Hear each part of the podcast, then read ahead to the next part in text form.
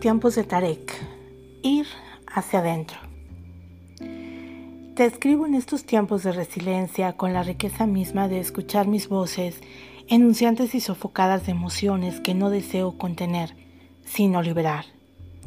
El primer pacto de estos tiempos quiero hacerlo con todos los hierros que me acompañan, para luego poder reposar mi vista en el lado izquierdo de tu ser. No buscaré tus ojos, buscaré el epicentro armónico de tu espíritu. He remontado varias madrugadas para hallar a Tarek no en mi vista difusa frente a tantas siluetas, sino en la razón misma de tu infinita existencia. Quiero deslizar y posar mi mano sobre tus ojos, así dejarás de ver lo finito, lo alcanzable y lo trivial.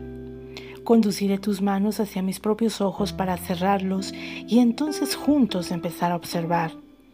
Voy a proponerte ir hacia adentro, hallar el encuentro desde lo que amorosamente compartimos sin la condicionante de una asfixiante aprobación. Abriré la puerta de tu elocuencia para acompañarte sin invadir Descifraré sonidos y pronunciaré palabras muy cortas, pero suaves. Voy a proponerte ir hacia adentro, juntos y separados, con el respeto propio de la autonomía que da la libertad de elegir, querer y armonizar todos los momentos. La resistencia es el mejor frente de batalla para ganarle a la necesidad de permanecer a ciegas. Voy a proponerte ir hacia adentro como hace años, como al inicio Aquí desnudo todos mis miedos para soltar la elocuencia de los temores que me llevaban a exigir tu presencia. Voy a proponerte ir hacia adentro para seguir mirándote con la majestuosidad de un halcón. Elijo ser águila que comparte la travesía sin tiempo.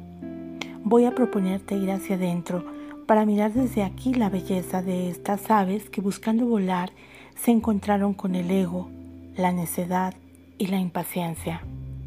Voy a proponerte ir hacia adentro para suprimir los nudos, admirar tus vuelos, mostrarte mi travesía y converger en los caminos.